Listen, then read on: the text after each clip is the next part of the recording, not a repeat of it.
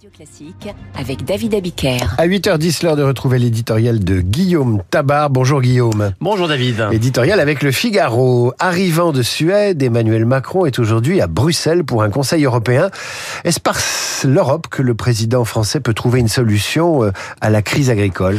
Alors, il faut d'abord rappeler hein, que ce sommet des 27 n'a pas pour objet premier la crise agricole en tant que telle, puisqu'il est consacré d'abord à l'aide à apporter à l'Ukraine.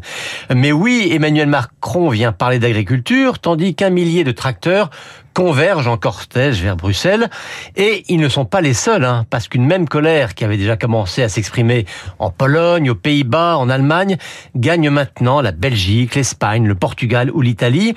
On assiste donc à un véritable phénomène européen euh, qui se traduit notamment sur le plan politique ou qui se double euh, par une montée des partis dits populiste ou extrémiste. Concrètement, en quoi l'Europe est-elle responsable ou jugée responsable de la situation des agriculteurs? Écoutez, il y a trois chapitres principaux. Il y a d'abord, bien sûr, l'accumulation des normes et des contraintes imposées notamment au nom de l'écologie. Vous savez, c'est le volet agricole du fameux Green Deal euh, qui sanctuarise les zones humides, qui impose une réduction drastique des usages d'engrais et qui impose des quotas de production bio, qui impose également ces fameux 4% de terres arabes qui doivent être mises en jachère théoriquement pour préserver la biodiversité.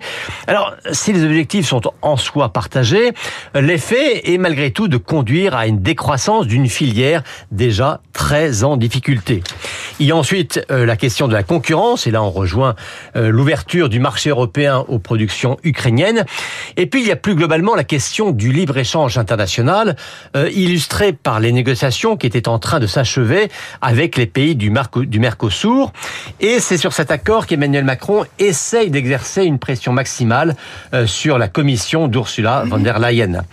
On se retrouve d'ailleurs dans cette situation, on pourrait presque dire cocasse, d'un président français qui n'a cessé de se faire le chantre d'une souveraineté européenne prenant le pas sur les égoïsmes nationaux et qui se retrouve à son tour eh bien, dans le rôle d'un chef de l'État qui joue le bras de fer avec les instances communautaires au nom de la défense des intérêts de son pays.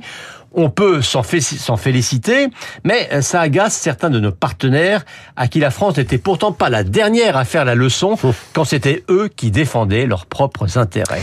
Des décisions prises à Bruxelles peuvent-elles convaincre les agriculteurs venus bloquer Paris de rentrer chez eux? En tout cas, on ne peut que constater que toutes les annonces faites jusqu'à présent par Gabriel Attal et Marc Fesneau depuis une semaine n'ont pas permis de faire baisser la pression, parce que de fait, hein, on le sait, la politique agricole est une des rares politiques intégré de l'Union européenne. Donc les normes, la concurrence, oui, ça se joue bien à Bruxelles.